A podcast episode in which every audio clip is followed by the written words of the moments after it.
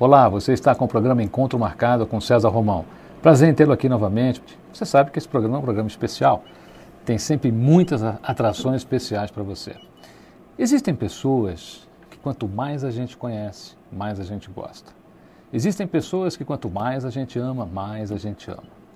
Esse é o verdadeiro relacionamento que eu acredito que as pessoas deveriam desenvolver. As pessoas de deveriam desenvolver um relacionamento onde as coisas boas fossem ressaltadas, porque todos temos defeitos, evidentemente. Mas quando você aprende a ressaltar as qualidades das pessoas, você só pode ter um bom relacionamento pela sua frente. E é assim em qualquer amizade que você tenha, é assim em qualquer relacionamento amoroso que você tenha. E na minha vida, na minha vida pessoal, eu tenho uma pessoa que eu tenho um carinho imenso, tenho um amor imenso por ela. Nós nos tratamos até como irmãos, pelo carinho, e quanto mais a gente vive, mais eu aprendo a gostar dele. E hoje, na sua atribulada agenda, ele achou um tempinho para estar tá aqui conversando com você.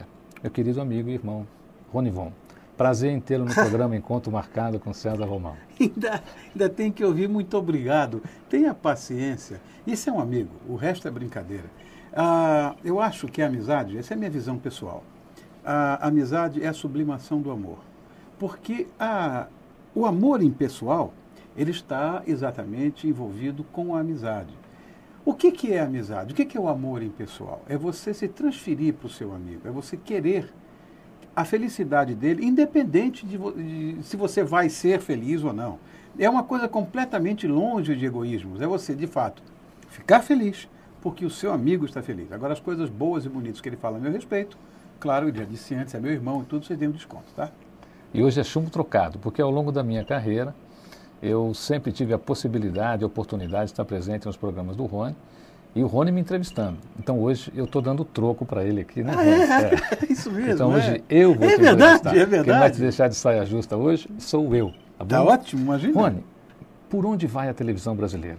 A televisão brasileira agora ela acompanha uma tendência praticamente americana, não diria nem europeia, mas mais americana, do reality show. Quer dizer, as pessoas estão adorando espionar, as pessoas estão adorando bisbilhotar, que é uma característica até do ser humano ao longo dos tempos, desde que o ser humano é conhecido como ser humano. Você acha uma pena a televisão ter ido por esse caminho ou você acha que isso é uma realidade que nós temos que passar dentro da TV brasileira? As duas coisas. É uma tendência, como você falou, é uma tendência execrável, não existe absolutamente nada pior do que um reality show, na minha, talvez míope opinião, afinal de contas, uh, trabalho há 36 anos com televisão, ainda não aprendi, talvez aprenda durante algum tempo, um pouco mais de exercício profissional, quem sabe. Eu detesto reality shows. Eu vou explicar o que acontece com a televisão brasileira, que vai por um caminho absolutamente equivocado. Eu acho que a televisão, acima de tudo, é uma concessionária de serviço público ela tem um comprometimento, primeiro, com a cultura nacional, como nós aqui temos. Qualquer apresentador de televisão, quem mexe com comunicação, como é o caso do César, o meu, temos um comprometimento com a cultura nacional, um comprometimento com o social, um comprometimento, enfim, com o nosso país, com as coisas boas. Não é possível que esse tipo de bobagem chegue a níveis tão monumentais de audiência. Eu peço a você que me ouve agora, nesse momento, por favor, nos ajude. Eu não sou contra a contracultura, pelo contrário, eu sou parte dela. Eu vim na contramão da história também. A, a minha geração modificou o comportamento social do mundo numa revolução que não teve tiro, não teve sangue, foi música. Eu acredito nisso. Onde é que nós já estamos, meu Deus do céu? Não é só isso, não é só o reality show, não. É o programa de fofoca, é a bobagem, é nada que soma a coisa nenhuma. Agora eu pergunto, onde é que nós vamos parar? Se a televisão de fato é uma concessionária de serviço público que está aqui para ajudar de alguma maneira a você e a mim, a nossa população, o nosso país, isto é um desserviço, isto é uma bobagem. É a audiência pela audiência, cada vez mais fácil.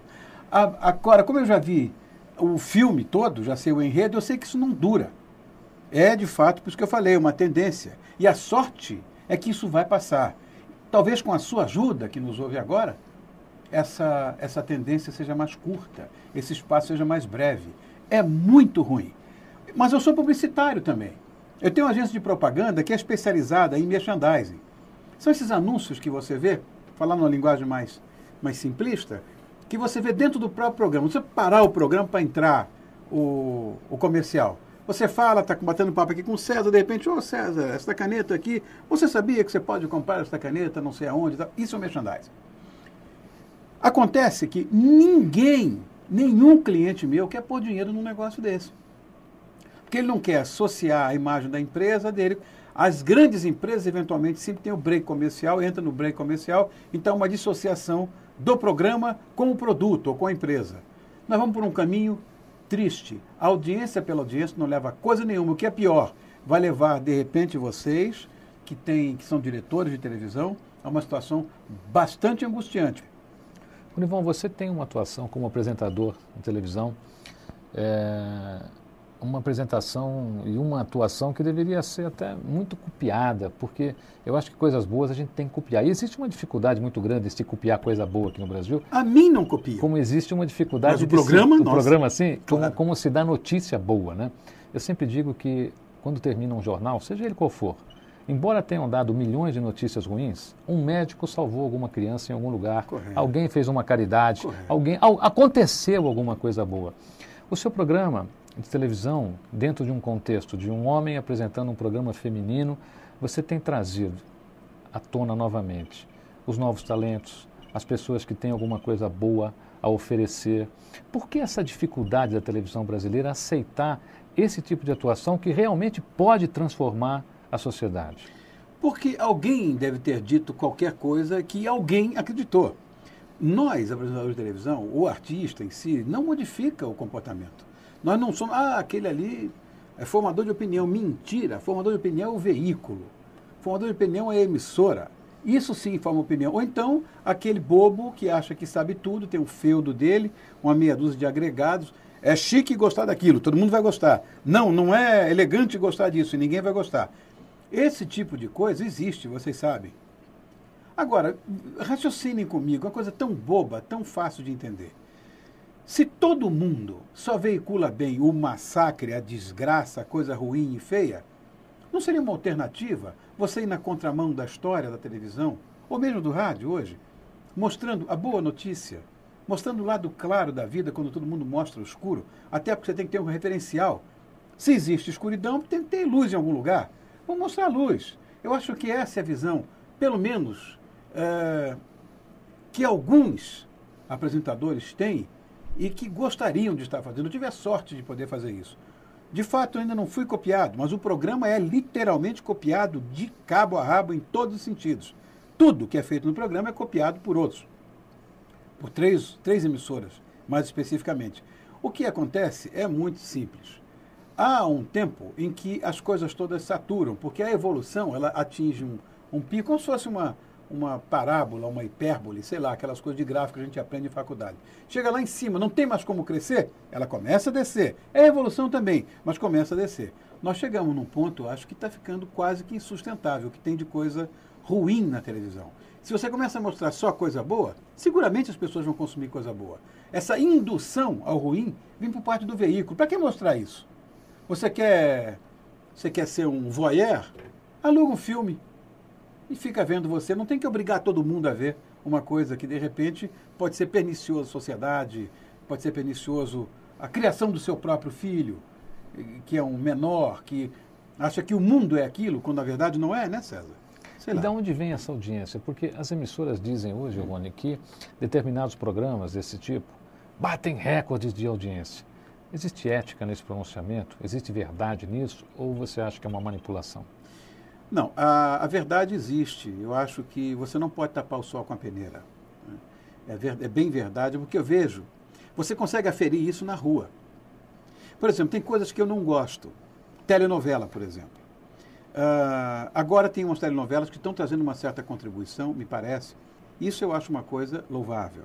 Mas normalmente é aquele folhetim cubano da década de 40 ou mexicano da década de 50. Bem feito bem realizado, impecavelmente realizado. Mas um folhetim com uma história previsível, que todo mundo sabe o que vai acontecer, e para o brasileiro médio, a vida se resume numa telenovela. Muito bem. Parece que agora estão acordando, estão tentando trazer alguma contribuição social a, a essa, junto com a telenovela. Você ouve o comentário na rua, sabe, fulana, Beltrano, não sei quem é ninguém. Quando acontece um negócio do reality show, todo mundo fala. Fulano, Beltrano. Outro dia eu dei uma frase, falei uma frase na, na televisão, um programa, um programa da Claudete lá na, na Record, e eu disse assim, é, não, mas isso faz parte. Ah, aprendeu com fulano de tal. Quem? E eu, o cara que trabalha com comunicação, não pode ser desinformado a esse ponto. Eu disse, quem? Porque eu não sei quem é. De verdade, eu não assisto. Mas na medida em que você tem, por parte de um comunicador, a história de que aquela frase foi dita por alguém de um programa de reality show, você vê que tem audiência, tem mesmo. As pessoas comentam isso na rua. A ponto de tirar do seu vocabulário, né? Claro. Você está com o programa Encontro Marcado com César Romão. Estamos conversando com Rony Von. A gente vai para um breve intervalo e já voltamos. Até já. Programa Encontro Marcado com César Romão, recebendo hoje a presença do meu querido amigo e irmão Rony Von. Rony, a gente já falou sobre televisão. Já. Vamos falar um pouquinho sobre música. Vamos. Como é que você acha que anda o movimento musical no Brasil hoje? A gente está copiando muito, a gente está com falta de criatividade. Você citou aqui que você o que é você, programa? Uma você, provocação? Você conheceu uma época em que se fazia revolução com música. Você acha que hoje dá para fazer uma revolução com uma música, Rony? Oh, isso deve ser uma provocação do César, só pode ser. Liga o rádio que você vai ver o que está rolando no rádio. Uma coisa medonha. Por caridade, o que é isso que está acontecendo com a música popular? Não é possível uma coisa dessa. Existem, claro, ilhas de excelência em meio a este enxurro de coisa ruim. Mas tem coisa boa. O que acontece é que essa coisa da, da, da segmentação, essa coisa da compactação que existe no Brasil, é, da rotulação, de repente, em que só pode ser aquilo, então é aquilo, é isso que vende, é isso que faz. Então o que, que vende? O samba que não é samba, vende o sertanejo que é feito na cobertura da Avenida Paulista ou de uma cobertura de Ipanema ou do Leblon que de sertanejo não tem nada, é a música urbana. Então fala, música romântica, urbana, com características sertanejas. Não chama de sertanejo que não é. Ou então, a música que não é preciso que você tenha muita coisa, desde que você tenha uma bailarina bonitinha, de shortinho pequenininho, dançando. Isto, normalmente, segue-se como tripé de sustentação da música popular brasileira. As outras coisas são periféricas e acontecem eventualmente por uma por uma luz que vem de algum lugar, que Deus quer que a coisa não fique literalmente perdida. Porque senão era só isso que você ouviria.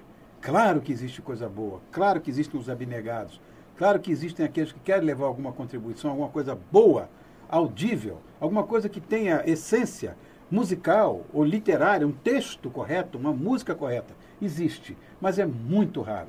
Agora, a revolução musical sempre é passível de acontecer.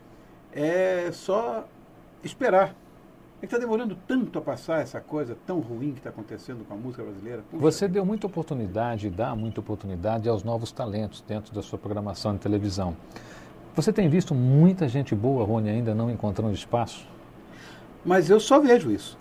Olha, outro dia, o, o, nosso amigo comum, que é diretor do programa, o Ed Newton. Grande Ed Newton. Levou um disco, um CD, com uma menininha que tinha 12 anos de idade. Chama-se Camila Tittinger.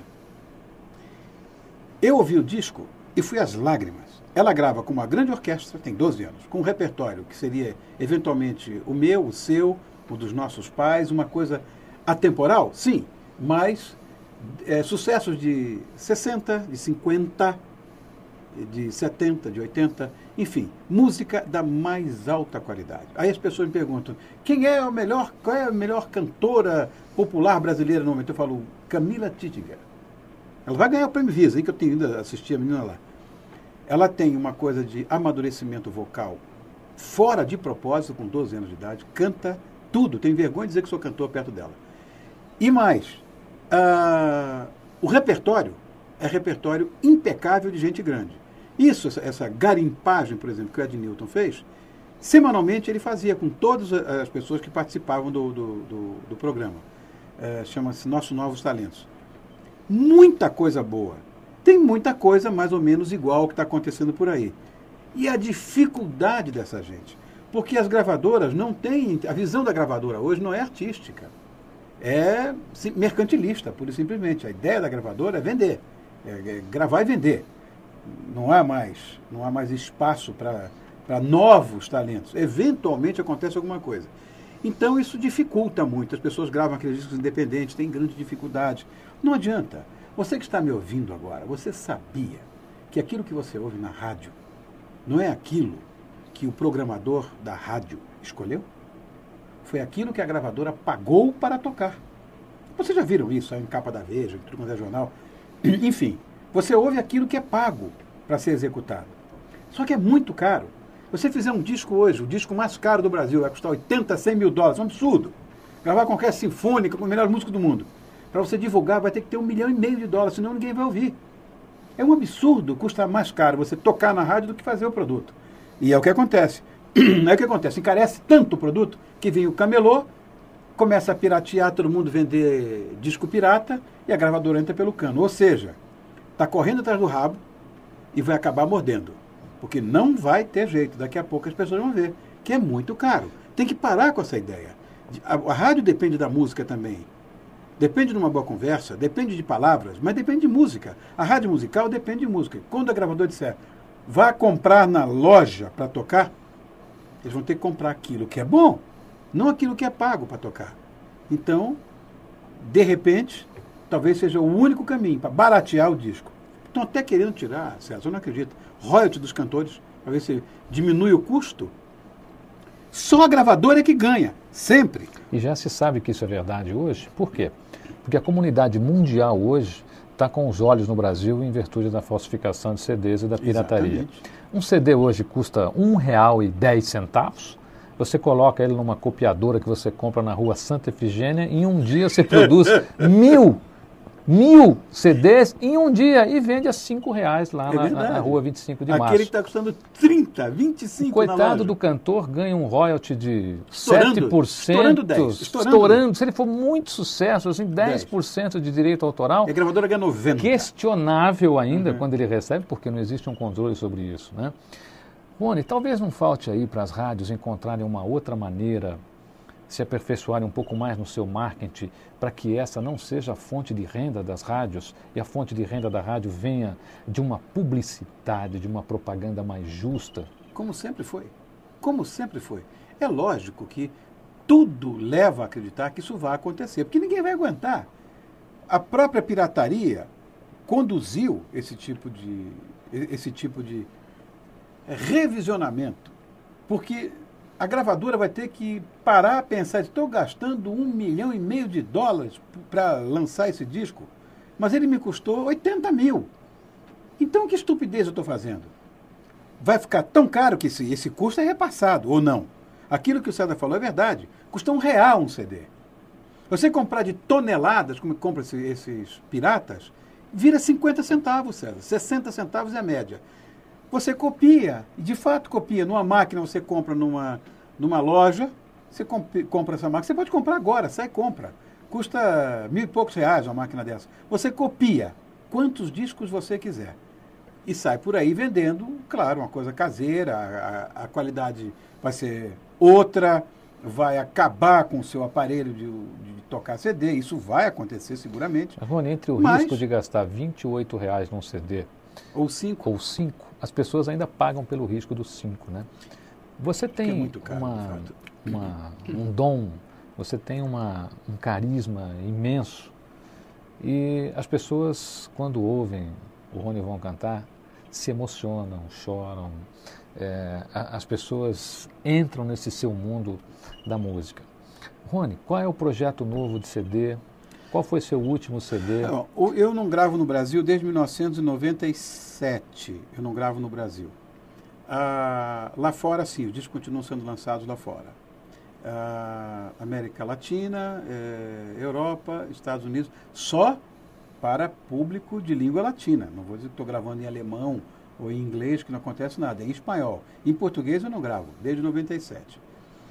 Ah, me acenaram com um projeto eh, bastante simpático, que é uma releitura de sucessos antigos, meus e de, de outros colegas, né, e eventualmente até de gente que eu nem conheci, para ser lançado. Isso é uma coisa, um projeto da ação livre, para ser lançado é, de uma forma mais ou menos acústica, né, literalmente acústica, acústico hoje é. Sabe por quê? Esse, por que, que vocês estão achando que tem tanto disco acústico agora? Porque é muito mais barato. É mais bonito, é mais perfeito, Rony, é mais vamos correto. explicar para eles o que, que é o acústico. É aquilo que não tem guitarra elétrica, que não tem muito instrumento elétrico. O acústico é aquilo que você toca e você ouve o som. Ou seja, você pega um violão, um cavaquinho, senta na sua casa, um surdo, um pandeiro, você ouve. E tem instrumentos que você só vai ouvir se tiver impulso eletrônico. Só se for eletrificado, senão você não vai entender ou ouvir coisa nenhuma. Então é isso. Os acústicos estão acontecendo em função disso, que é muito mais barato. Lógico. Eu, pessoalmente, acho muito mais bonito também.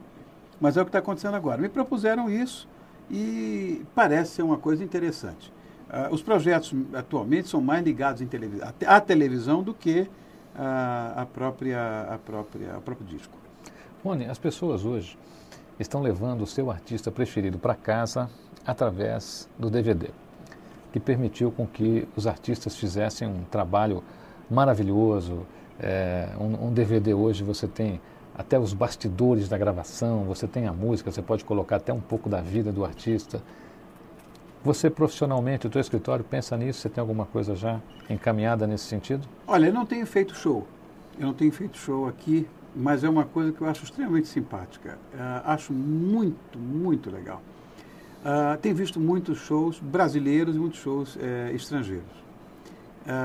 Eu tenho assistido, inclusive, via meu filho, que ele tem banda, o, o Leonardo, que é o mais, mais jovem do, dos meus filhos, ele tem uma, uma, banda de rock e ele tem tudo quanto é DVD desse pessoal de bandas normalmente estrangeiras, Aliás, eu quero, inglesas. Quero formalizar um convite aqui Sim. ao Leonardo. Leonardo, você está me ouvindo?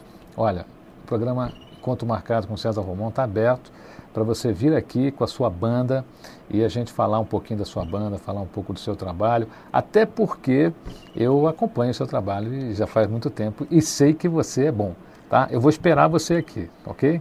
Outro, como a Camila Tittinger, só gosto de década de 50, década de 60, estourando 70.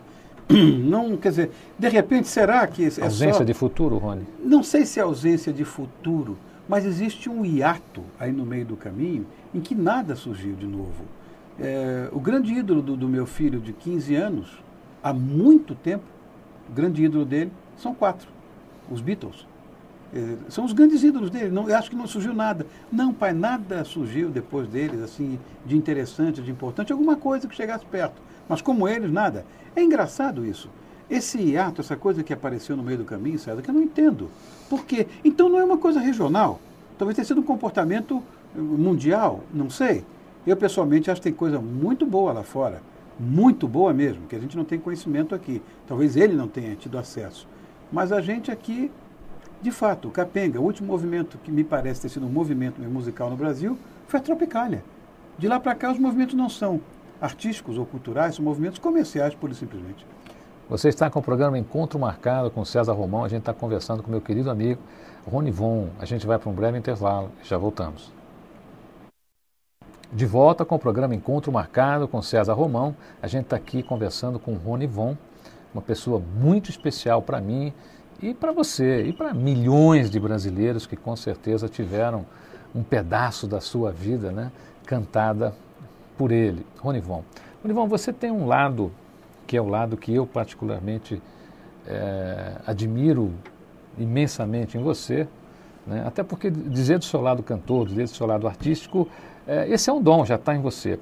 Mas as pessoas que normalmente têm esse lado artístico, cantam, não têm um lado espiritual assim tão, tão desenvolvido, tão aperfeiçoado, tão aguçado, que faz com que muita gente acabe se apaixonando ainda mais por você quando sabem dessa tua, dessa tua visão espiritualista do mundo.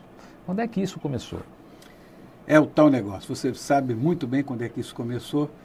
Você, me tem, você tem uma frase que eu acho impecável, que é a seguinte: Deus é tricoteiro. E eu aprendi que de fato Deus é tricoteiro.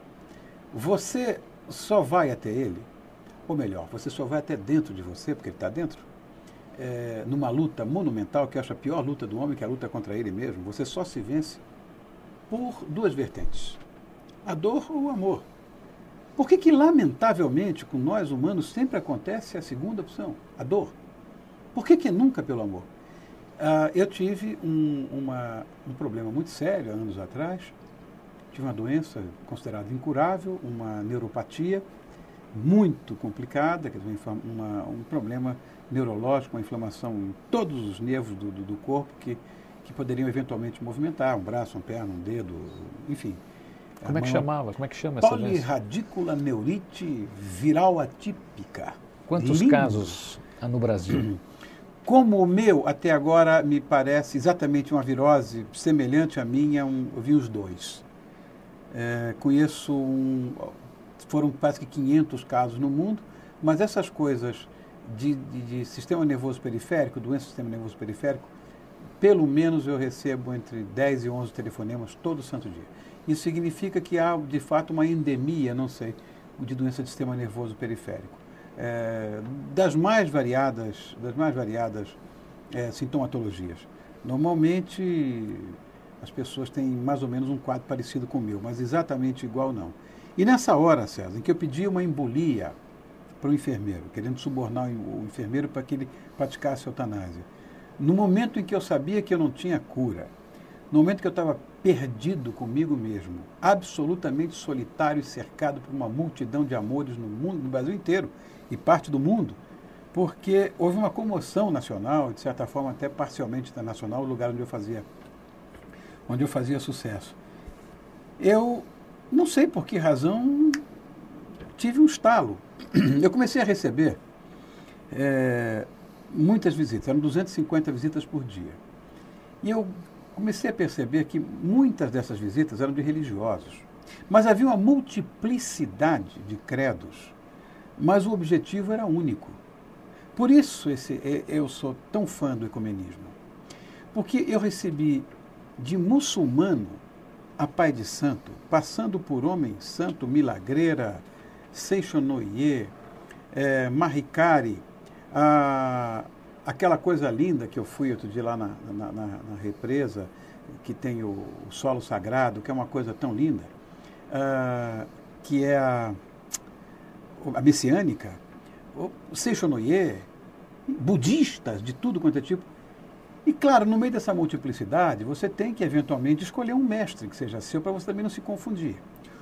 O meu foi o maior revolucionário, comecei a querer saber dele, foi o maior revolucionário que o planeta já conheceu. Uh, esse também, sem mídia, sem muita coisa na época, há dois mil anos atrás, se perpetua até hoje. Meu mestre chama-se Jesus de Nazaré, impecável, um grande político, mas acima de tudo a encarnação da divindade. A partir daí eu comecei a me envolver com aquilo uh, que as escrituras uh, que as escrituras pregam. Então, vamos dizer, eu sei que eu sei a Bíblia de cor, mas seguramente a grande parte do livro dos Salmos, praticamente inteiro, eu sei de cor. Mas também fui ler, fui ler o Bhagavad Gita, também fui ler o livro dos, do, dos Vedas, também fui querer saber eh, de budismo, também fui querer saber de espiritismo. Enfim, eu acho que as vertentes são múltiplas, mas, o, ou seja, a multiplicidade de caminhos é, imensa. Só que vai desaguar tudo no mar. Você acha que, que é Deus. a grande tendência, Rony, do mundo, principalmente nessa área espiritual, seria realmente as religiões continuarem religiões, mas se convergerem para um ecumenismo? Quer dizer, o espírita ah, claro, aprender a conviver com sim. o budista, o budista aprender a conviver com o espírita? Eu acho um absurdo essa história, é, porque a, a, luta do ser humano contra ele mesmo, ou seja, aquilo que se ouve falar de lobo lobo, que homem é lobo do homem, que é cobra engolindo cobra, essas histórias. Ninguém sabe como o homem é solidário quando ele é, quando ele é de, de certa forma estimulado a, a, ter essa coisa solidária. Eu pessoalmente acredito sinceramente que é uma estupidez. Todas as brigas que aconteceram, todas as guerras foram motivadas sempre por problemas é, econômicos, de fronteira, essa coisa, de expansão territorial ou religiosa. O que na verdade é uma idiotice, porque Jeová, Alá ou Deus, não importa, é uma coisa só. Eu acredito numa religião única, de uma única vertente religiosa, uh, claro, com sem sectarismo, entendeu? Sem essa, essa coisa desses dogmas monumentais, que todas pregam uma coisa tão linda. Eu conheci, todas elas pregam, de certa forma, o amor à natureza, o amor aos valores, todas elas ensinam a mesma coisa, que você não tem que matar, não tem que roubar, não tem que prevaricar, não tem que. Todas elas ensinam. Ninguém, nenhuma religião ensina que você tem que matar. Essa bobagem. Deus não mandou matar ninguém. Que guerra santa. Que bobagem é essa? Isso não existe. Eu conversei uma vez com um grande espiritualista, que eu tenho muito respeito por ele, você sabe, o Chico Xavier. Chico Xavier. Ele me disse uma vez o seguinte: pode ter certeza que vai ser tudo uma coisa só.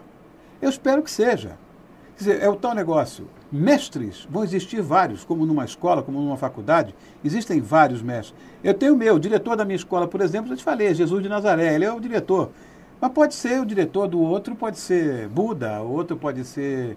Enfim, isso é, é, é passível de discussão. Na verdade, eu acho que não há nenhuma solução para o gênero humano. Eu vou repetir: nenhuma solução a não ser pela religiosidade. Mas vamos entender o que é religião. Religião, etimologicamente, quer dizer religar. Então, eu acho que talvez seja o caminho. Todos nós somos templos vivos de Deus, ele está dentro da gente.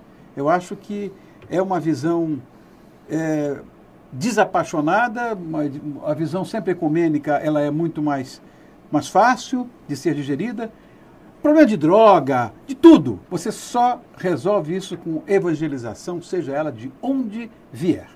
Mônica, você disse uma coisa muito interessante, que o ser humano, é, eu, eu, vou completar a sua frase. Você disse que o ser humano reage a estímulo. Né? Eu vou dizer, o ser humano é o único animal que reage a estímulo. Né?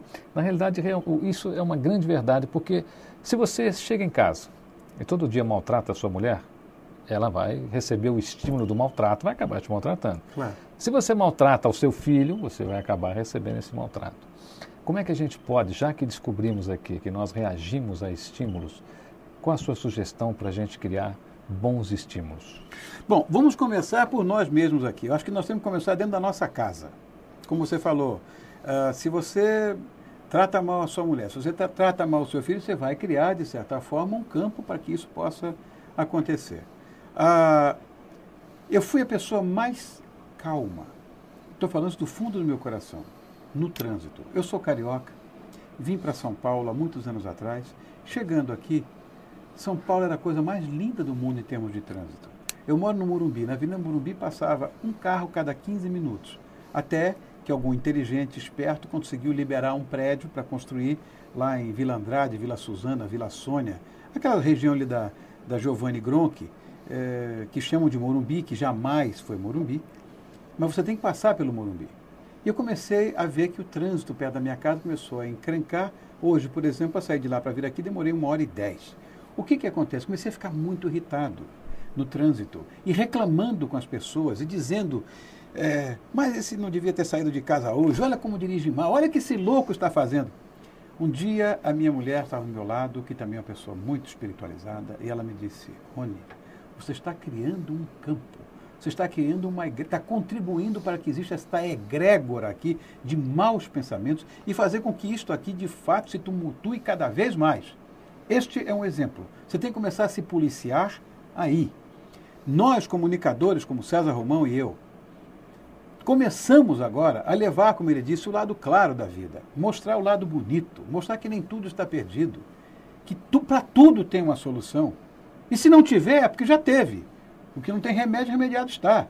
Esse tipo de coisa. Levar o que é, o que existe de bom, até para que você possa ter, de certa forma, um contrabalanço, um contraposto, né, que chamam de contraponto, daquilo que é tão ruim. Você precisa ter equilíbrio, a vida é equilíbrio.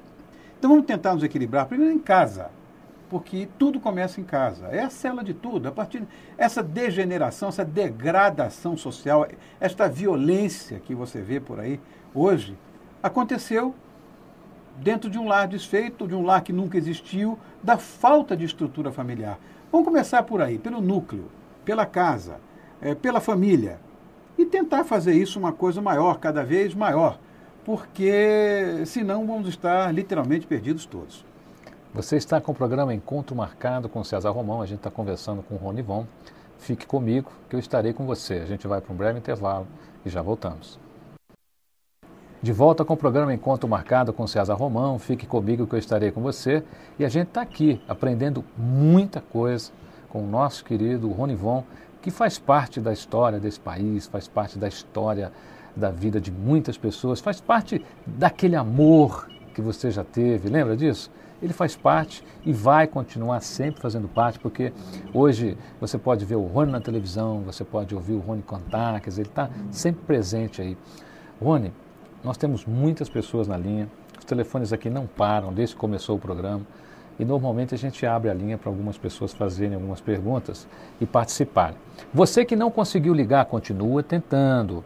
Você que está aí, que está tentando, tentando, não conseguiu, manda um e-mail para o site, tá bom? Manda, manda um e-mail lá para o site, você já conhece. Magaiva, eu sei que tem muita ligação aí. Quem é que está na linha aí com a primeira pergunta? Oi, César. O meu nome é Ana Cláudia, eu sou do bairro do Cabula, Salvador, Bahia, e gostaria que você me dissesse como posso ser feliz sem dinheiro.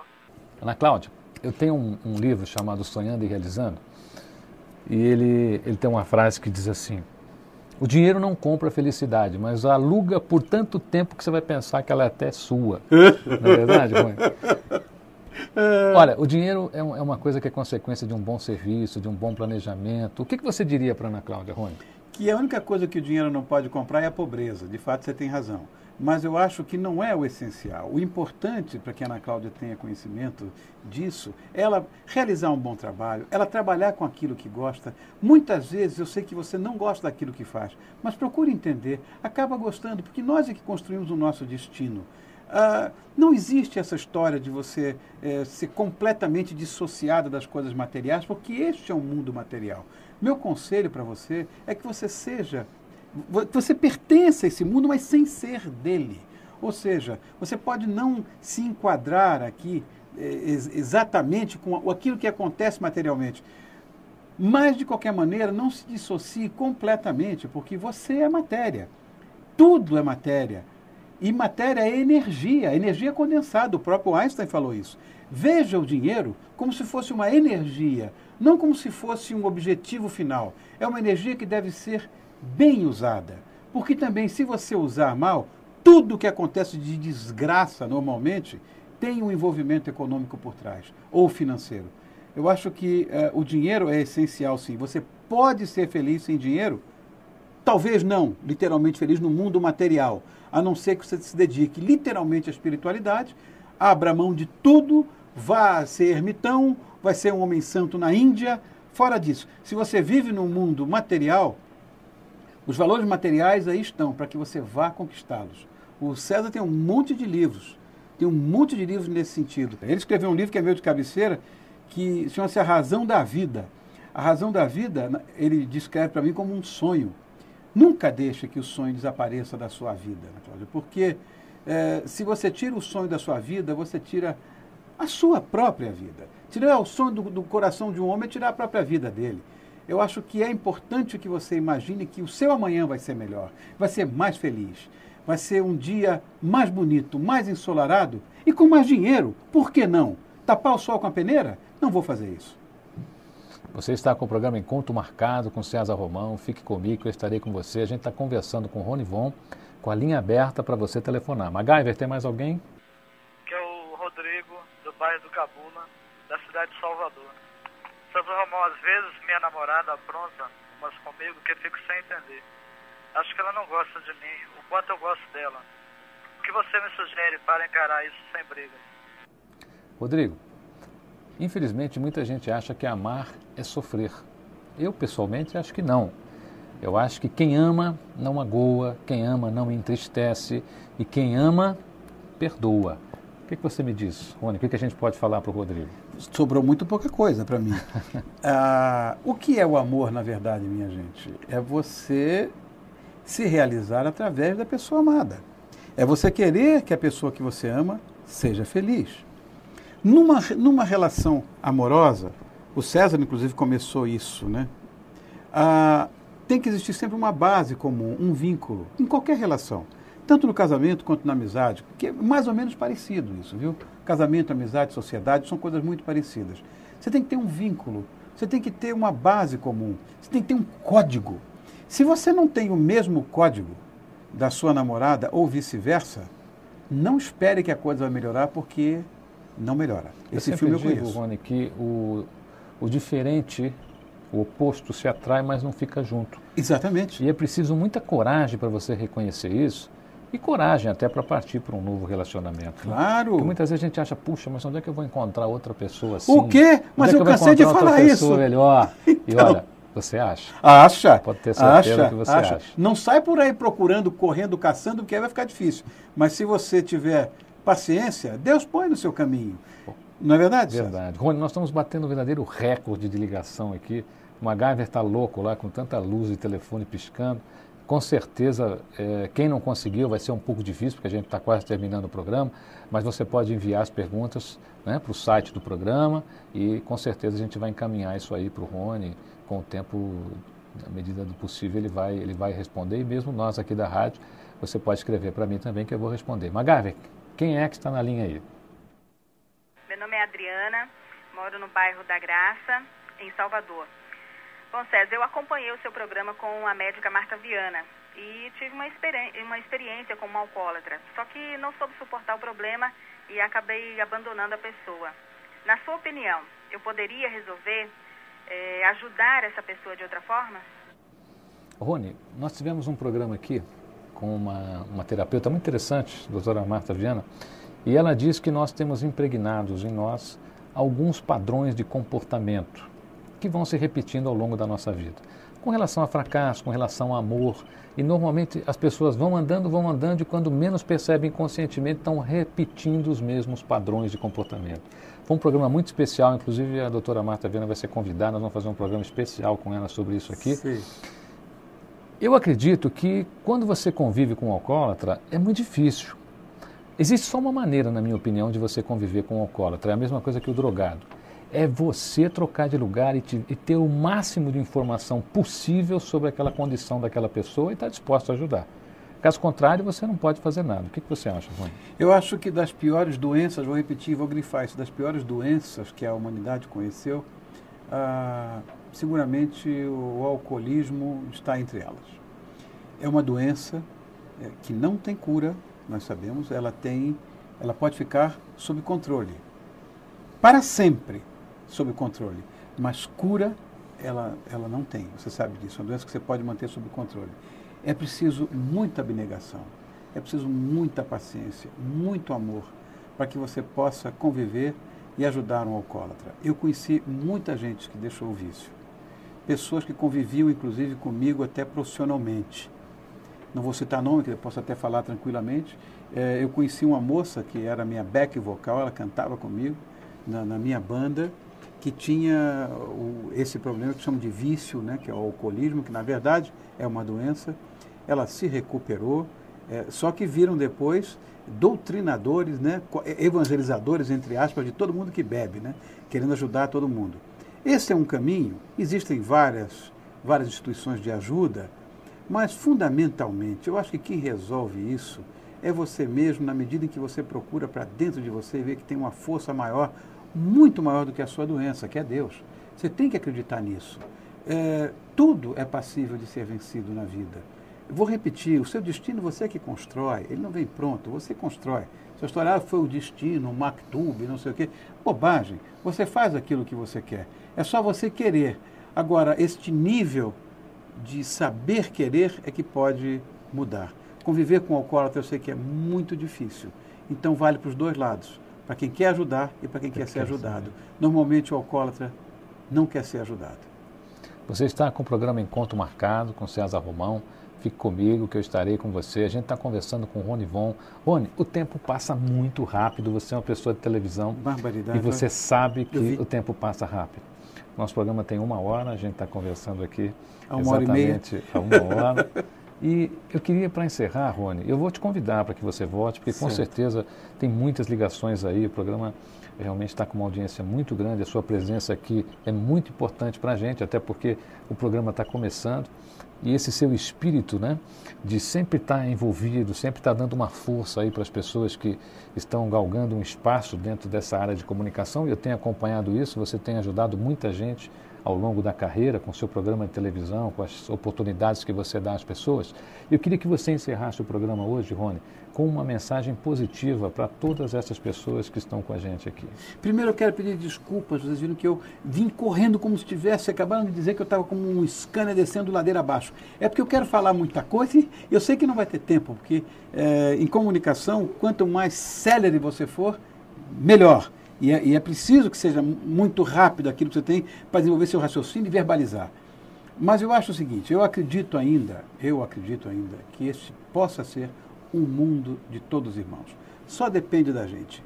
Meu pai uma vez me ensinou que o dia que nós olharmos para um, um ser humano, seja ele qual for, e vemos nesse, neste ser humano um espelho, ou seja, se nós nos vimos refletidos no outro ser humano, acaba o problema humano de uma vez por todas. Não vão existir mais problemas humanos. A problemática humana desaparece. Ou seja, é só você acreditar que aquele que é o meu mestre disse uma vez: você tem que amar o seu semelhante assim como ele não amou você, mas continua amando. Pode ter certeza. Programa Encontro Marcado com César Romão, hoje recebendo a presença de Rony Von.